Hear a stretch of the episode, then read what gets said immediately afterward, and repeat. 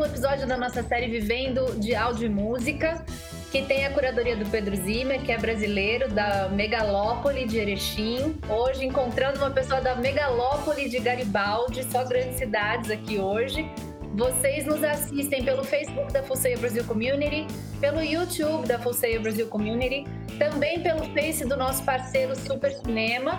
E amanhã a gente vai estar com fragmentos dessa conversa no canal do TikTok da Full Brasil Community. Hoje a gente está com um convidado super especial que trabalha e vive de música e que vai compartilhar com a gente um pouco da história dele, um pouco de como é trabalhar. A gente sempre fala aqui, Cris, seja bem-vindo, a gente sempre fala quem trabalha no negócio da música, mas do lado do business, né? E é muito legal hoje poder trazer você, que é a cara que está junto com o trabalho. A gente na, na Full Sail é muito mais do lado da produção, né? Da, da engenharia de som, da mixagem, da masterização.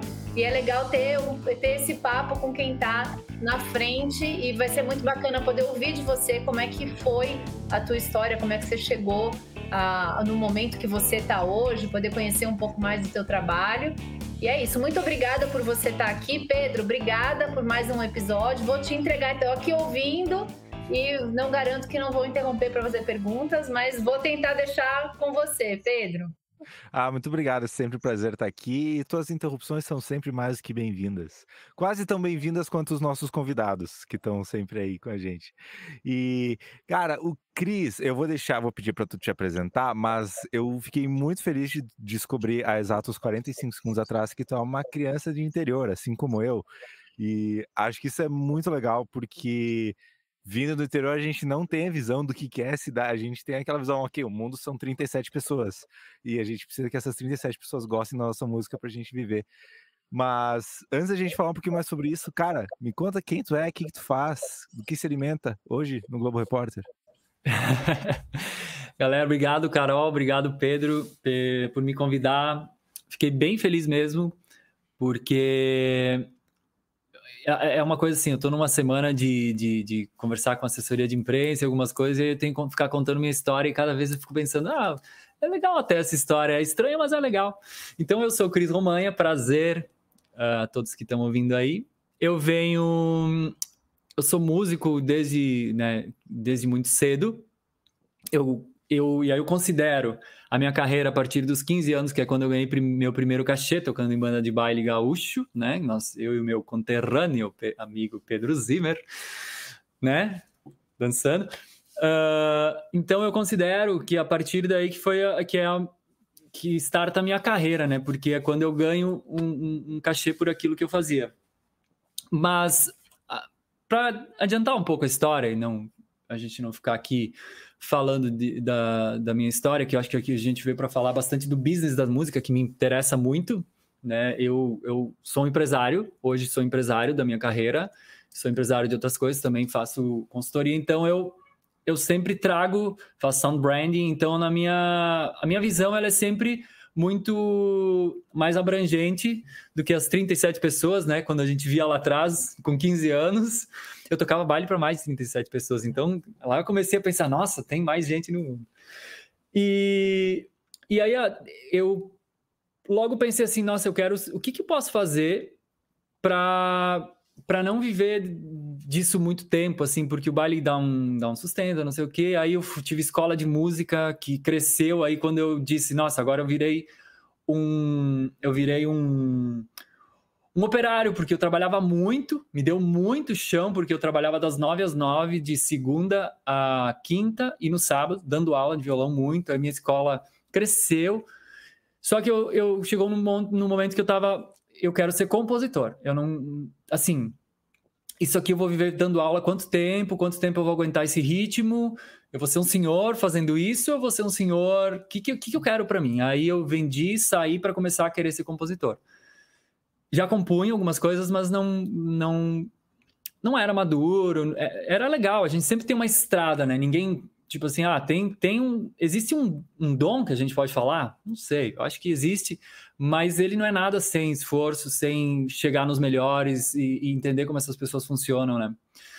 E aí começou a minha carreira e eu disse, bom, compositor é uma coisa que eu posso, se tudo se eu não tiver muitas forças mais tarde, eu posso continuar ganhando dinheiro. Porque a, o músico ele precisa estar trabalhando sem parar, mas está trabalhando na rua, está trabalhando com o público. E eu tomei essa decisão há muito tempo atrás. E agora, quando veio a pandemia, eu, eu pensei, nossa, que decisão que foi uh, acertada de uma certa forma, né? Uh, só que a minha paixão é o palco, né? Então eu me considero um cantautor que faça minhas músicas e que canta para as pessoas. E quando veio essa esse negócio a gente não poder estar tá ao vivo tocando, foi que eu disse, nossa, isso foi uma decisão acertada, mas agora eu quero estar tá com, com as pessoas. Como é que eu faço? E aí vem a próxima parte da história que eu conto para vocês depois. Fiz um Fiz um assim, ó, um, fiz um. Uh, quantos anos de carreira? Tô com 22 anos de carreira em um. Em dois minutos e 30. segundos. Se vira nos 30, no novo quadro daqui do, do podcast da Fulseio. Mas, cara, eu acho muito legal isso que tu falou, porque tem. Eu conheço muita, muita, muita, muita gente que se, segue um trilho muito parecido. Eu mesmo segui. Primeira, acho que o primeiro cachê que eu recebi eu tinha meus 16, 17 anos, talvez. Acho que 16. E eu tava tocando, tipo, na. Foi, tipo, num bar, assim, nem foi, tipo, sei lá. Eu devo ter ganhado a janta e mais o suficiente para comprar outra janta em outro dia, assim. Então, foi. Ganhou bem, hein? Pô, tá louco? Já saí de lá. No ensino médio, o cara ganhar, ganhar dinheiro para tocar violão e ainda por cima poder ir outro dia lá comer, para mim, eu tava nas nuvens, né? Mas essa é uma. Essa, isso tudo que tu fez de ensinar e tal, acho que é uma, um, um percurso muito comum para todo mundo que quer trabalhar com música, né? É, eu já dei aula, conheço muita gente que, que, dá aula de música, mas gostaria de ser cantor e eu gostaria de ser artista. Esse pulo de ser um prestador de serviço musical, que eu acho que gosto de chamar, que é o cara que toca em barzinho ou dar uma aula de música não é essencialmente um artista, né? Uma, um, um recording artist, né? Que tem sua música no Spotify. É um salto que precisa ser planejado, é claro, para a gente não, enfim, investir nisso e acabar não dando certo, a gente tendo que voltar a dar aula. Como que foi esse pulo para ti? Como que tu te planejou para fazer isso e o que tu atribui ao teu sucesso? eu não sou um cara que planejo tanto assim, tá? Eu só eu, eu tenho eu a minha, a minha veia compositora é muito intuitiva e a minha vida também vai indo. E às vezes eu tropeço feio. Então, assim, eu não estava feliz. Então, eu, tipo, precisava fazer uma coisa, só que eu não consegui planejar muito. Eu sabia que eu precisava vender aquela empresa que tinha tomado proporções que eu, a partir dali, não queria mais. Não queria mais. Não era uma questão assim, tipo, Tava indo super bem, tava em ascendente ainda. Eu, e eu não queria mais aquilo porque era uma cidade muito pequena e lá não tinha espaço para para como eu estava pensando mais, né? Que eu viajava bastante, mas não tinha mais espaço. Então não planejei muito, na real, cara, eu, eu vendi e aí voltei um, um tempo trabalhar, inclusive de garçom, voltei, porque eu trabalhei de garçom quando eu era bem, bem mais novo, antes dos bailes. Então eu fiz algumas coisas para não para não queimar aquela só aquela aquela aquele investimento para poder ter o dia a dia, né? E aí me mudei, me mudei para Porto Alegre, depois fui para São Paulo. Então não foi muito planejado, foi meio que assim, cara, eu não aguento mais. Foi meio um, um, lance assim. E aí muitas coisas vão acontecendo, né? A gente vai ter que lidando, ter que lidar com as situações, assim, tipo, ah, não não deu por aqui, não deu por lá, não deu por outro né? Os mercados a gente vai bate numa porta não abre, bate em outra não abre, vai e tem que ir se mexendo. Então, eu hoje hoje na minha vida estou conseguindo planejar mais, estou tendo mais visão estratégica porque é para correr menos, sabe? Porque tipo, se, se, a gente não planeja, o que acontece? A gente começa a estar tá sempre com aquela sensação de angústia correndo atrás de uma coisa que nem sabe o que, que é. Então hoje já tem hoje assim não faz muito tempo, cara, que eu tenho uma visão mais estratégica de todo o business que eu tô. E até porque também quando a gente é jovem, a gente acha que sabe tudo. E quem sabe a gente sabe tudo mesmo, porque vai errar, vai ter erra, paga um pouco de saúde aqui, paga com algumas coisas ali, porque quando é jovem, a vida te dá toda, toda a tua toda a energia para tu fazer várias coisas. É, eu, eu, brinco assim, com 15 eu tomava um porre na sexta, um sábado, um domingo e na segunda nem dormia. Hoje se eu tomar uns dois vinhos, um vinho a mais na, na, na, na sexta, tô, na segunda eu tô ainda me arrastando. E é normal, porque a gente começa a ficar mais, aprender a planejar mais uh, e, e gastar menos fosfato, menos energia em coisas que a gente gastava muito para fazer quando era quando era e, e, faz parte da vida esse ciclo, né? A gente tem um ciclo auro assim que é de tipo quando a, a vida te dá muito, você tem muita energia. Então, tudo isso para dizer que eu não planejei tanto, mas hoje eu consigo ver com divisão macro assim, tipo olhar meio Google Maps assim e tu, tu, tu, menos, menos, menos e olhando assim, ah, para cá, para cá, para cá. E a gente também, quando consegue escolher um pouco mais também, né? Eu acho que a gente consegue escolher um pouco mais, depende dos nossos uh, acertos, as coisas que a gente vem fazendo. E os acertos dependem dos erros, né? Então é isso. É, eu, eu me vejo de uma maneira bem diferente, porque eu sou uma pessoa que eu planejo demais as coisas. E acho que isso é um, um, outra coisa que ingessa, né? O fato de querer calcular todas as respostas pode ser uma das coisas que impede o cara de crescer na música, né? Porque pelo, pelo que tu falou, tu é o cara que saiu, correu, assim, tu foi no corre e fez acontecer, basicamente. E errou, fez, teve alguns deslizes e tal, mas tudo, tudo isso meio que é uma coisa que ajudou a tu construir a carreira que tu tem hoje. Então, é, é bem isso, assim, eu fui, eu me sinto com, né, quem, quem é do interior sabe, assim, que a gente meio que tem uma coisa assim, nossa, eu chego lá e não sei como é que é, e por um lado eu acho super bom, porque a gente fica também deslumbrado com umas coisas pequenas, eu, eu acho legal isso, sabe? Eu acho, eu acho, eu acho bacana até ter essa visão, essa visão meio inocente de alguma coisa, mas que hoje não serve mais. Por exemplo, hoje essa inocência no mercado, ela vai me trazer muito, muito, muita muita desilusão, vai trazer muita coisa errada. Então hoje eu, eu continuo querendo ter uma inocência quando eu vou criar, porque quando eu vou criar, eu quero falar as besteiras que eu quiser e eu não posso julgar, porque isso eu acho a base da minha composição toda essa, assim, tipo, eu falo umas coisas nada a ver, eu digo, ó, oh, isso é nada a ver, vai ficar. porque se tu for falar tudo que todo mundo fala, todo mundo já falou. Então, Não, sempre... E, sempre... essa inocência que tu fala, eu gosto de usar muito para empolgação de fazer alguma coisa nova, sabe? Tipo, é, sei lá, por exemplo, uma coisa que eu fiz quando eu me mudei para São Paulo foi bater na porta de todos os estúdios que eu sabia para tentar arrumar emprego, literalmente botar o currículo embaixo da mão e ir. E acho que essa meio que isso é uma coisa que eu fazia lá em Erechim para conseguir emprego. A gente pegava, tem uma avenida em Erechim, né? A gente desce a avenida distribuindo currículo para conseguir a loja que contratar, contratou. Então acho que meio que esse jeito de ser é um diferencial, assim, porque é, é uma coisa que a gente encara as coisas de outra maneira, mas com certeza essa inocência na hora de, de fazer as coisas mais business pode ser prejudicial. Teve algum momento, algum caos na tua carreira em que essa empolgação foi negativa, em que talvez alguém não foi tão legal por causa disso? Ah, eu tive. Nossa, já, eu já me botei em algumas frias. Uh, teve, por exemplo, teve contrato que eu tive mais sorte que juízo, porque, nossa, uma, uma gravadora te apresenta um negócio assim, é, agora, agora, né? Imagina, vindo. Cara, eu sou, eu sou da, da eu sou da timeline aquela entre o, o, o, o, analógico e o digital, que a gente botava música e ela não era bem no tom, tinha que ajustar a guitarra no tom, porque eu sou guitarrista de, de, de, de primeiro instrumento eu queria guitarra. Então, e depois veio o digital, então, e aí, tipo, só tinha uma maneira, a gente sabe que de dar certo, que era ter alguém que, que olhasse por você e dizia, esse cara vai fazer alguma coisa. Porque os meios eram bem, eles eram bem enxutos, a gente sabe.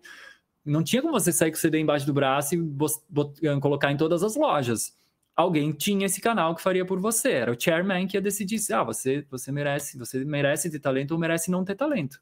Era quase isso, mesmo você tendo. Era uma realidade. Então eu, eu vim dessa realidade. Aí quando chega um, um contrato de uma gravadora na tua mão, assim, tipo, uau, é isso, tipo, vuft. E que talvez eu tive a sorte do dólar ter dado uma. Não sei o que aconteceu, eu fui para o Rio e acabou não assinando. E tempos depois eu olhei, meu Deus, eu ia que eu ia fazer com isso aqui? Eu ia, eu ia virar um escravo completo. É, era um contrato muito unilateral. Mas tudo bem, não, essa, nessa empolgação eu me salvei por algum motivo, né, também. Ou talvez tivesse sido bom, talvez, não sei. Uh, e aí já o outro, o outro lado da moeda, desses, essas coisas de, de, de, saber já lidar com a empolgação, eu tive uma, uma banda que eu compus umas músicas com eles, para eles, é, e eles assinaram com uma, uma, uma, gravadora grande e mandaram o contrato para eu assinar, e quando chegou o contrato na minha, na minha casa, eu olhei, meu Deus, isso, eu só, só preciso ceder as músicas, o contrato dizia que eu tinha que ceder tudo a partir daí que eu fizesse para eles. Eu, e eu disse, não, eu só fiz umas músicas, né? E aí também é isso eu analisei, enviei para o meu advogado, lógico, e a banda brigou comigo, dizendo que eu não queria deixar eles deslanchar. Falei, gente, mas vocês são uma banda, eu sou um cara que fez coisas para vocês, vamos vamos olhar para isso. Ah, brigaram tal. Aí eu não atendi mais o telefone até que o, o vice-presidente da gravadora ligou, me ligou e disse: Ô, oh, tu que é o cara, cara, desculpa, eles estavam viajando. Faz um documento à mão dizendo que tu libera esses cinco ISRCs e tá tudo certo. Simples assim. Liberei, investiram, foi. Mas essa coisa, sabe? Eu poderia ter assinado um contrato ali que, que botava na mão, a partir da data, tudo que eu fizesse. Não interessava se era para Carol, se era para o Pedro, se era para loja, se era para mim. E aí, e, inclusive, o, o, o, o, o cantor dessa banda disse: Não, mas nada a ver, só um contrato. Eu disse. ah, é um não, senhor, não, gente. É só, não. é só tua alma. Né? Então. Mas... acho que isso é, uma, isso é uma coisa muito de quem trabalha com arte, né? Uhum. É, como é que você se preparou para ter esse entendimento que você está contando agora que você tem? Onde que você se ligou, assim, que teve algum momento que deu esse estalo, teve algum curso que você fez, ou teve alguém que abriu o teu olho, porque é super comum o comportamento da, da tua banda, né?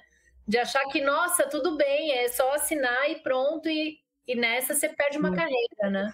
Que no caso, é, eles eram uma banda em que eu fiz um trabalho para eles. Nem era minha banda, eu só fiz um trabalho com eles e a gente fez um featuring lá atrás. Eu, eu creio que que essa coisa da emoção, assim, que tem que, tem que dosar. É, claro, eu fiz, assim, conversei com alguns artistas grandes que começavam a falar. Quando eu comecei a conhecer gente que realmente. Grande, que eu digo em, em proporcional de, de, de, de ter reconhecimento como artistas, né?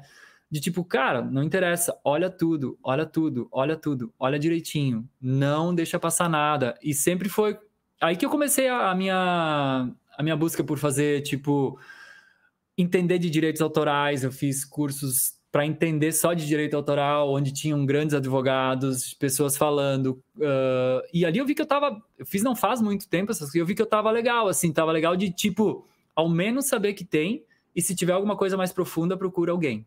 Sempre procura um especialista, sempre procura um especialista, porque você é bom em compor, você é bom em tocar, você é bom em não sei o quê. Cara, você não é um advogado. Se você é um advogado formado e toca, legal, analisa o seu contrato, mas sempre que tiver um contrato, faça uma análise com alguém profissional. Assim como vai fazer uma. Se você não é um profissional de master, você é um músico, manda para alguém fazer a master por Spotify, porque o Spotify tem um, jeito de masterizar. Aí sua música, por sorte, entra numa playlist, mas a masterização tá errada, as pessoas passam porque ela tá mal masterizada. Vai produzir, produza com alguém que sabe. Por quê? Eu quero te dar um abraço depois É a mesma coisa. Eu quero te dar um abraço por ter falado isso. Pois é, cara. E outra, produza com alguém, não faça sozinho. É. Você tem um inconsciente, tá? Eu, eu, sou formado em gestão de conhecimento e também. Então você tem um inconsciente. Esse inconsciente vai querer fazer as coisas que você já faz. Não, pegue alguém que olhe para você e diga: o seu melhor é aqui. Ó. Vamos fazer. Exatamente. Tanto que uma coisa que eu falo para todo mundo, que todos os meus amigos que começaram a fazer produção, eu digo: tu não quer que teu cliente fique 100% confortável dentro do estúdio. Claro que tu quer que ele se sinta bem do teu lado, mas tu tem que tirar ele da zona de conforto, porque é ali que começa a acontecer a magia, né? É a partir do momento que o cara começa a explorar coisas que ele não imaginava que ele poderia explorar, que começa a acontecer a magia. Mas, cara, eu acho muito legal isso que tu falou do lance da gente se empolgar, especialmente quando o assunto é contrato. E hoje em dia, investimento também, eu vejo muitos Uh, já falei isso nessa live várias vezes. A gente tem muitos profissionais que prometem uma fórmula mágica ou prometem. O, o, a estratégia de marketing que vai fazer você estourar como a Anitta.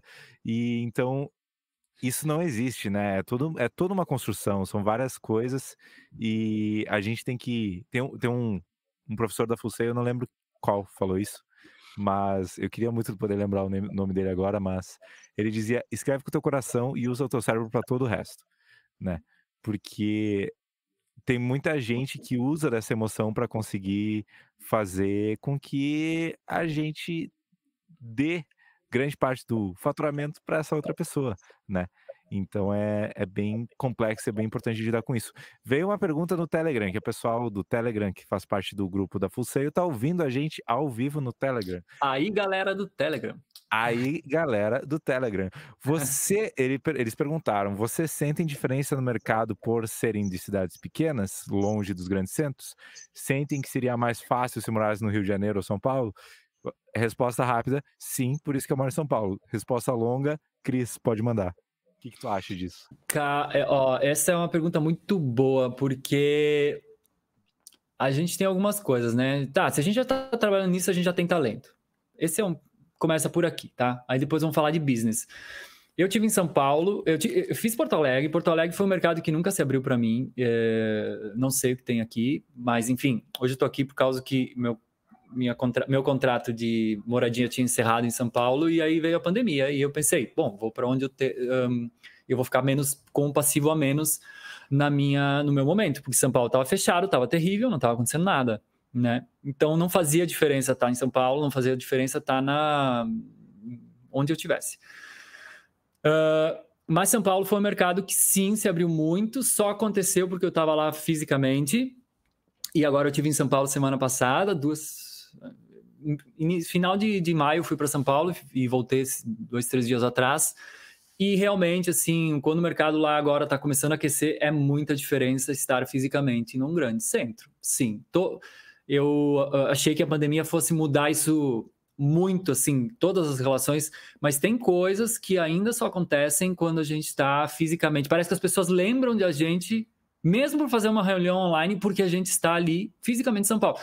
É uma impressão minha, posso estar totalmente errado e tudo bem, quando eu tiver errado, eu, eu já olho e digo, ah, estava errado. Mas hoje, essa é a minha impressão do, de um grande centro, como eu falo principalmente São Paulo, porque São Paulo é um mercado que se abriu para mim como, como, como business, assim. Já Rio não posso falar, porque tive algumas experiências no Rio que não foram as, as que me fizeram ir, ir muito adiante. É, eu tenho a impressão que aqui em São Paulo as pessoas realmente. Tu encontra mais pessoas, primeiro de tudo, né? É... Como a gente é brasileiro, acho que às vezes a gente esquece o tamanho que São Paulo é. E São Paulo é meio que a maior cidade da América Latina, né? Acho que só a cidade do México talvez seja maior e tá meio, meio assim, tipo, São Paulo é maior que Nova York. Então é, é muito grande aqui, tem muita coisa aqui, tem muita gente aqui. O mercado musical tirando o sertanejo, mas muita gente do sertanejo está aqui também. Então, não só pelo fato de tu estar aqui para, enfim, gravar e fazer shows e etc, mas também conhecer pessoas, porque o networking é extremamente importante no mercado da música. E eu já tive muitas oportunidades que só caíram no meu colo porque eu estava em São Paulo ou porque eu podia estar em algum lugar em São Paulo no próximo dia. Né? Eu tive o grande prazer de, de, de, gravar Isso é bem importante. a, putz, como é que é o nome dela? É Luciana Mello, ano passado. E foi porque o Herbert Mota, que inclusive já deu palestra aqui na Full Sail, ele me ligou e disse: Cara, eu tenho uma gravação amanhã às 8 da manhã. Ele me ligou, era tipo 11 e meia da noite. Tem uma gravação amanhã às 8 da manhã, tu pode me ajudar? E se eu tivesse em qualquer outro lugar do Brasil que não fosse São Paulo, eu não ia chegar a tempo para essa gravação. E foi ali que eu consegui fazer a gravação. Nessa gravação, eu conheci melhor o estúdio, conheci as pessoas que estavam lá, que acabaram gerando outros negócios, gerando outras oportunidades, outras coisas. Então, quando eu gravo pessoas aqui no meu estúdio, no estúdio da agência que eu trabalho, as pessoas geralmente trazem amigos nessa gravação. E aí um amigo é um músico também, que daí eu conheço, e daí decide trabalhar comigo depois. Então, o mercado musical, e eu vejo que as pessoas aqui em São Paulo são muito mais abertas a conhecer pessoas é. novas, são muito ah. menos preconceituosas do que as pessoas, especialmente do Sul, eu sinto isso. Mas, em contrapartida, uma coisa que eu achei bem interessante é que as pessoas do Rio Grande do Sul começaram a me tratar diferente a partir. Os meus clientes do Rio Grande do Sul começaram a me tratar diferente a partir do momento que eu estava em São Paulo. Clientes que eu nunca tinha conseguido fechar, fecharam comigo só depois que eu mudei para São Paulo. Não mudei absolutamente nada no meu jeito de trabalhar. Mas só o fato de eu estar em São Paulo parece que fez com que os meus clientes decidissem: ah, não, ele está em São Paulo, ele está fazendo um negócio mais sério agora, ele está no business de verdade. Então, pode ser errada essa concepção, pode ser um preconceito, pode ser uma questão não muito correta, mas é a realidade do mercado musical que eu, eu encontrei, pelo menos para mim. E eu fechei muito mais negócio como produtor, assim, a partir do momento que eu comecei a morar em São Paulo, mesmo só fazendo call. Então, é, é, esse ponto é. Ah, tá errado, tá certo, não interessa. Cara, o mercado é assim. Ponto. Então não tem como a gente ir contra alguma coisa. Nós somos muito menores que um sistema. Então a gente dança conforme o sistema. Quando a gente vai compor, a gente é original. Busquem isso, não busquem ser ninguém, por favor. Já tá cheio de outros outros de outros outros que não são você. e esse é o grande ponto, assim, na, na, na, falando de business de arte, né? Esse é um ponto que eu acho que a gente já já meio que tipo, ó, gente, música e arte e talento temos, vamos lá. Aí aqui a gente está falando bem do business, acho que isso é importante a gente entender.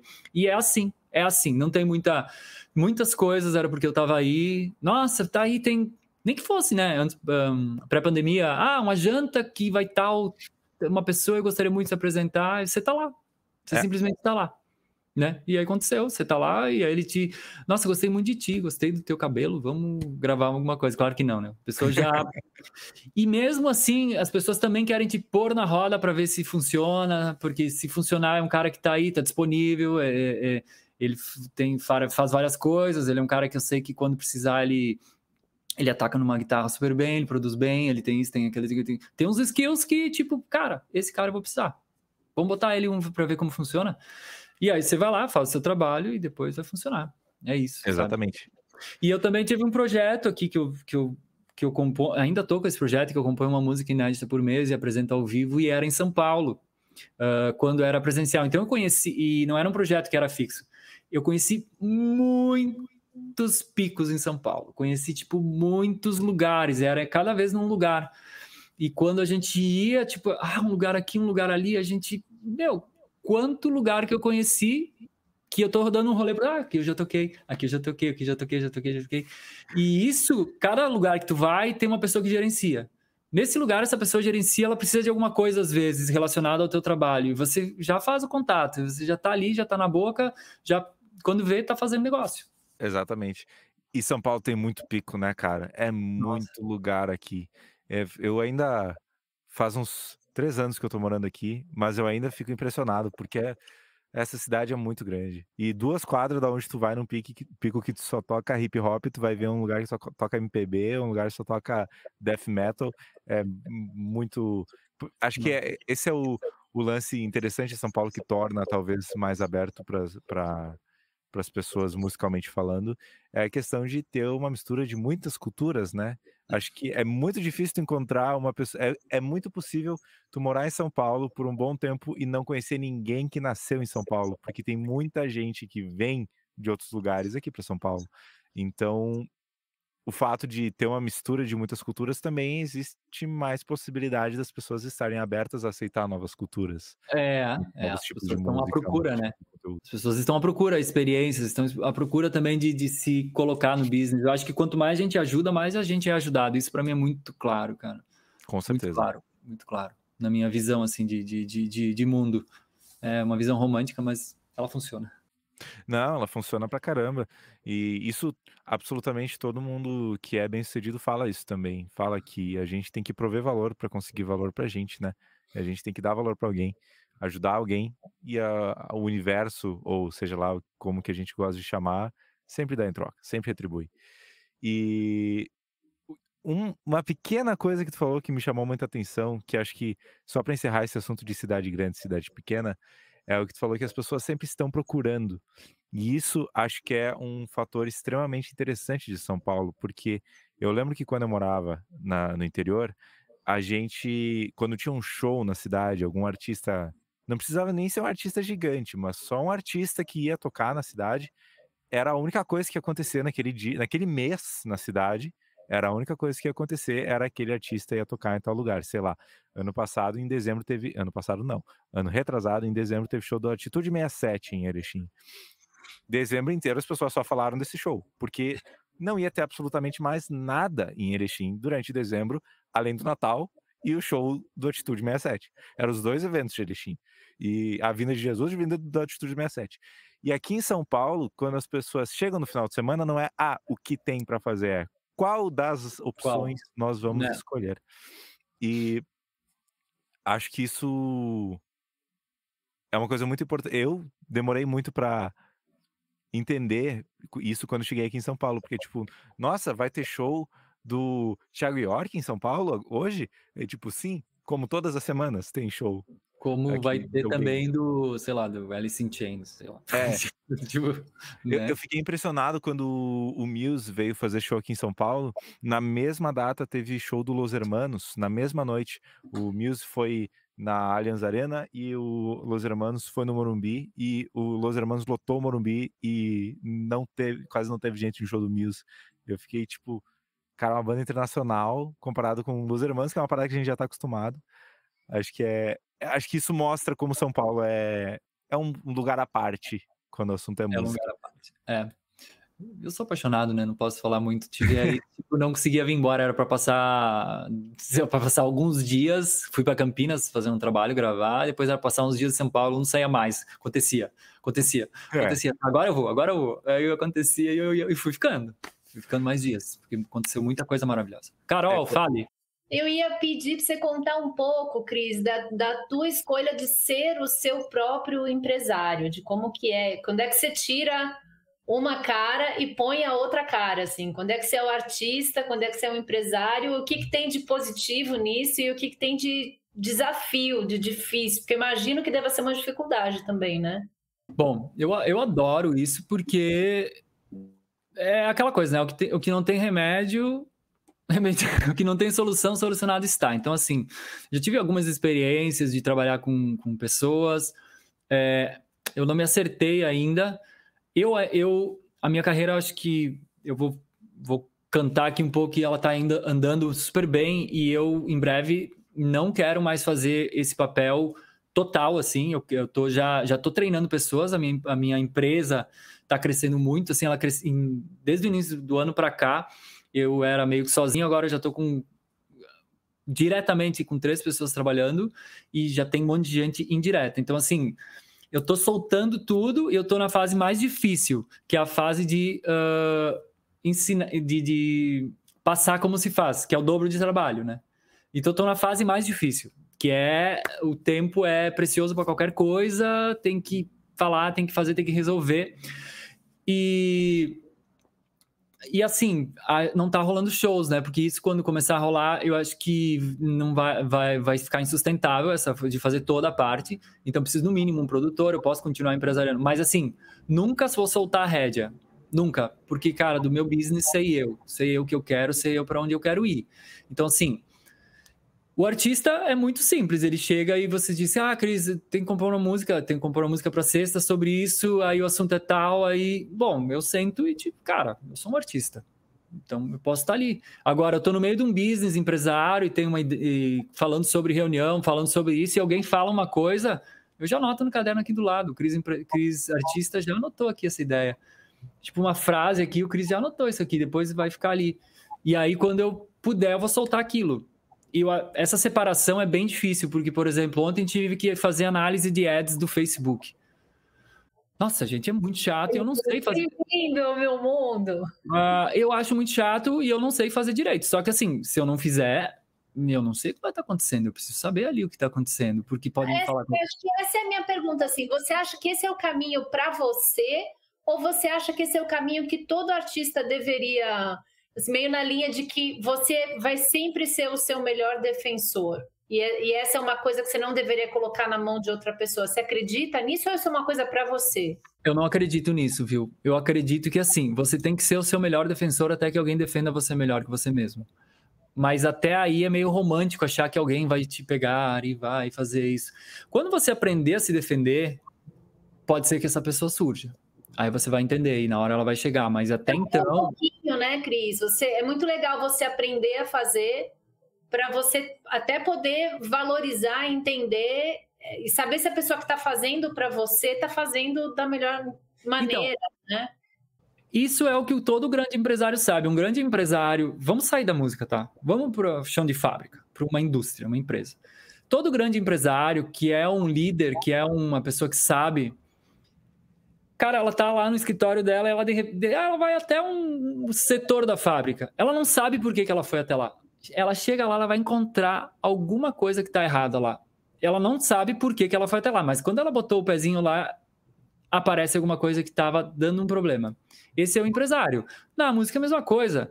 Só que isso precisa de trabalho, expertise e tempo de olhar para as coisas. Se você não olhar nunca para nada, não é mágico, não é mágica você, cara, você não sabe nem acessar seu ads do Face, como é que você vai achar se tem algum problema? Se você não sabe uh, o Facebook Business hoje, né? Mas se você não acessar o Google Ads, não sabe, como é que você vai? Você tem que no mínimo ter o básico assim, tipo, e aí você olha, tem como, cara, vai botar o dedinho lá, é lá que tá rolando alguma coisa que não tá certa.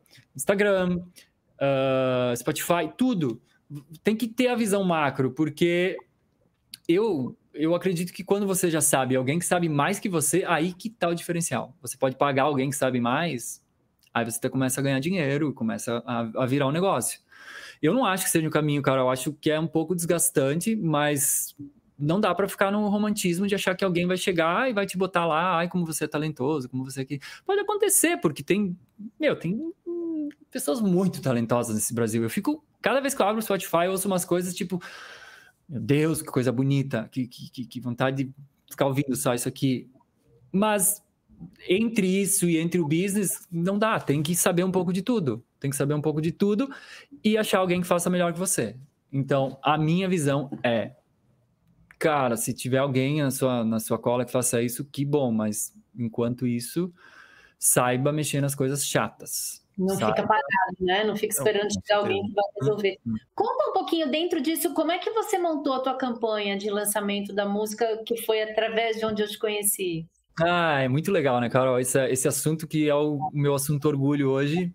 Uh, chegou no momento em que eu gravei ano passado e aí fiz todo um design lindo, maravilhoso. Encontrei pessoas que, que enfim, traduziram em, em, em em imagem, tudo que estava nas músicas que eu estava pensando, trouxeram para o universo e eu disse, ah, só que agora a gente vai divulgar, botar no Spotify e next step, o que, que a gente faz? Aí uh... põe no Spotify e espera. É, isso, espera nada acontecer, né? É isso. Se a música é boa, todo mundo vai ouvir. É, eu, eu sou diferente. Ai, Jesus, tem a estrelinha. Uh, desculpa, eu tiro o romantismo daqui, gente, mas assim, pode acontecer. Não, mas por favor, tem que tirar. Pode acontecer, pode acontecer, mas assim, o pode tá entre também não pode. Tem o pode e tem o não pode. Então a gente dá umas empurradinha para que as coisas Exatamente. possam. Então, é, eu pensei, o que eu vou fazer com essas músicas? Eu tô, eu tô apaixonado, eu, nossa, eu ouço, fico no fone aqui, quase tenho, ah, meu Deus, como tá bonito, como ficou legal, como tem respiro nessa música, ela tem tudo a ver com a casa, ela é o elemento terra, tá tudo muito. E disse, mas as pessoas precisam ouvir, como é que eu faço? Como é que a gente faz? Aí eu estava com, com, com alguns amigos reunidos, e começamos e mostrei para eles uma capa, mostrei qualquer ideia e tal. E pensando, cara, como é que a gente chega nas pessoas uh, com esse trabalho? Aí começamos a fazer um, falar, brincar. Ah, o Cris ama café, o Cris ama isso, eu tenho, tem um estilo de vida, as, tá, as músicas representam, a arte representa, mas precisamos chegar. E aí alguém falou: Ah, que legal, né? Café cerâmica. Eu pensei, café cerâmica? Hum, que legal. Quem sabe a gente manda um kit para casa das pessoas, começa com só 100 pessoas.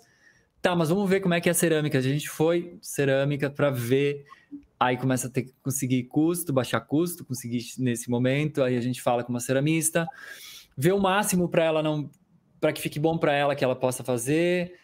E aí a, gente chegou num valor super legal com ela. Ela disse: "Ó, oh, isso vai me deixar feliz porque essa quantidade é bom, dá para fazer isso, dá para te entregar nesse prazo, porque tem o prazo, a cerâmica é todo um processo artesanal, assim como a minha música". E aí a gente fez um, um kit, a gente chamou de um kit que eu dei o nome de kit leva. KIT leva, kit leva.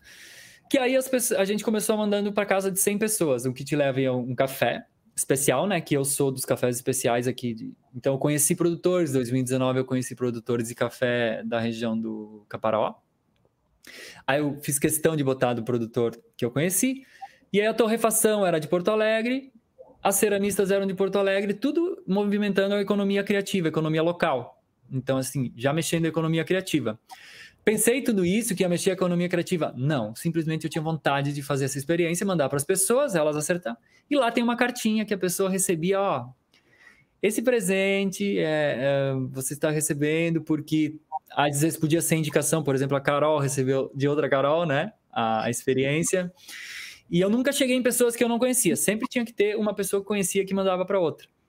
E aí a pessoa recebe, não vou contar aqui o spoiler, né? Mas tinha toda a explicação de o elemento terra da música casa. Isso foi em, em fevereiro. Aí março teve deságua. Aí era o elemento água.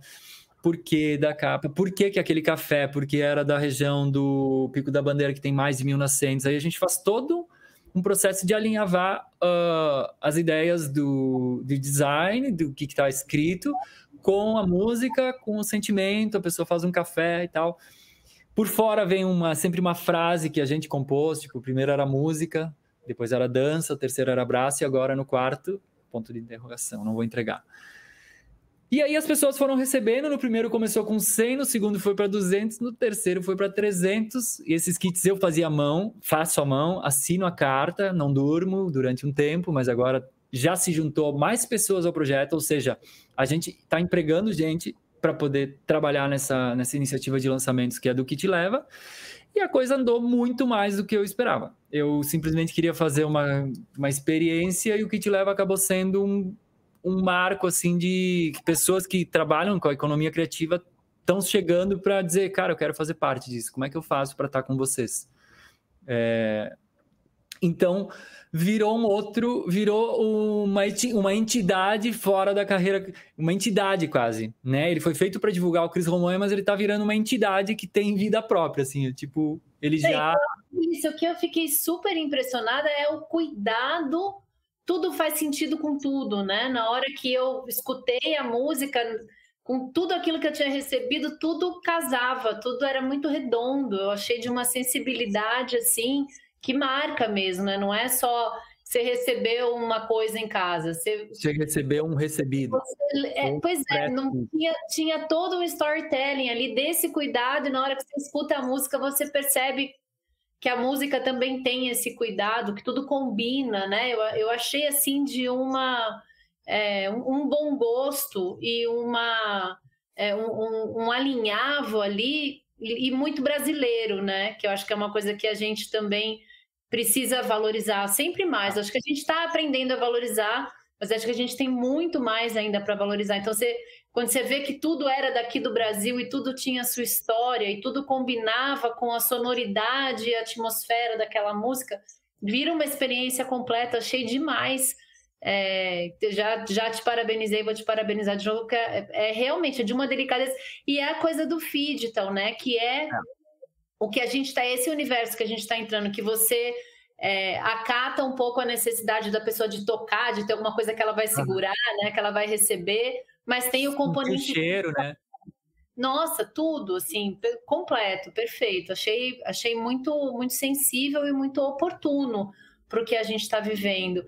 Eu vou publicar aqui, Cris, o link do teu, do teu Instagram, do teu uhum. YouTube e do Spotify, para quem está assistindo a gente agora ou assistir a gente depois, poder conhecer mais também do teu trabalho. Você vai, você vai cantar? É isso? Pode, pode. Ouvir? Sempre. Vocês têm alguma preferência aí ou vocês querem que eu escolha? Iron Maiden. Iron Qual? Vento. Ai, gente, não, pelo amor Deus, chega aqui em casa e dá uns paus. É baileiro, né? Baileiro, toque, pede e sai. uh, vocês têm alguma. Querem o último lançamento? Eu posso tocar. Uh, pode ser Gaia, pode ser Casa, pode ser Deságua, uma dessas três que são os lançamentos. A música que a gente precisa escutar. Ó, oh, bom, depois de falado isso, vou me mutar até. Tá, eu vou tocar Gaia, então, que é o último lançamento. Tá chegando bem aí para vocês?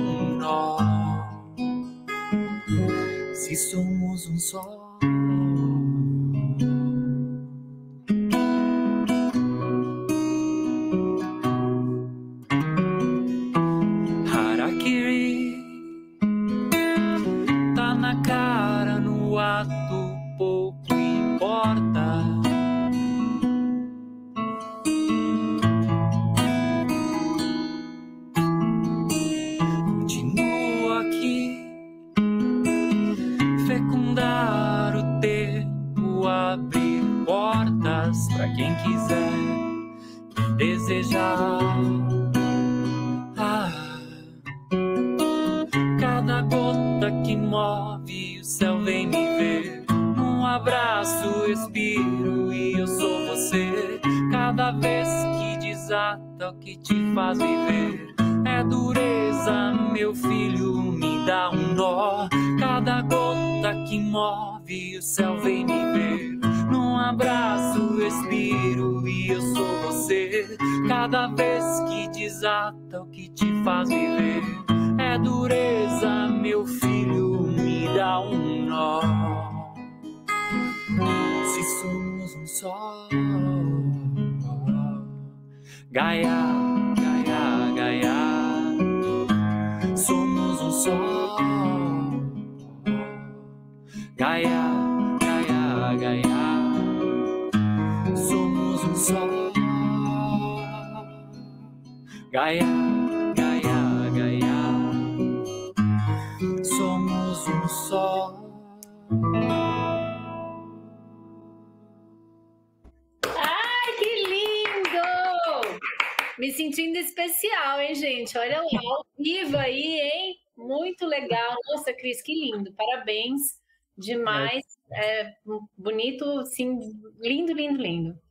Essa é uma canção que eu, eu sou interlocutor de uma montanha conversando comigo, né? Essa é a ideia de Gaia, ela, ela falando através de, de mim, bem doido. Olha que demais, hein? Esse é o artista, né?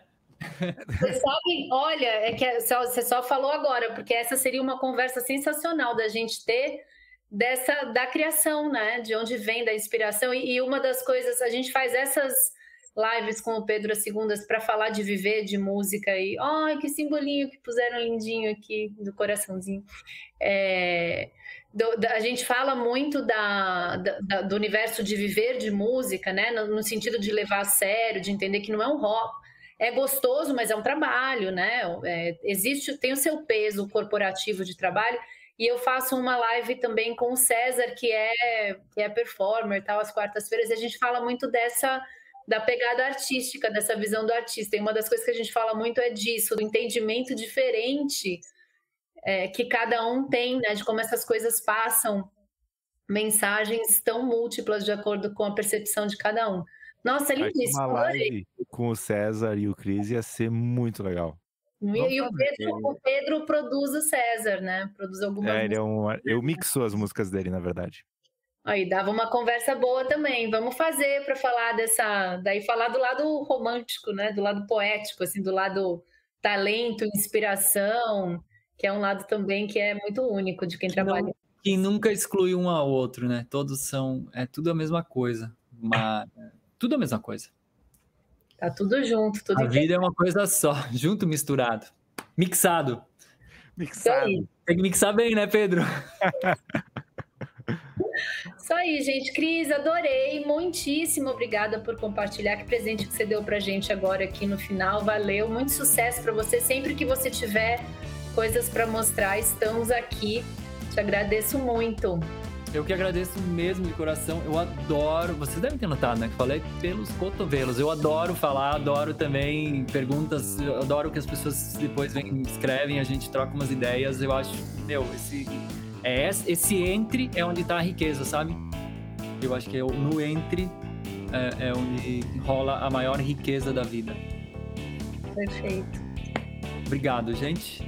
Eu te Boa agradeço. Boa semana, né? Um beijo, Pedro. Obrigada. Obrigado, Valeu. Pedro. É sempre um prazer gigantesco estar aqui. Nossa, foi um prazer enorme, Pedro. Encontrar essas pessoas incríveis toda semana é muito incrível. Valeu, gente. Beijão. Valeu. Até Beijão. Até. Obrigado. Tchau.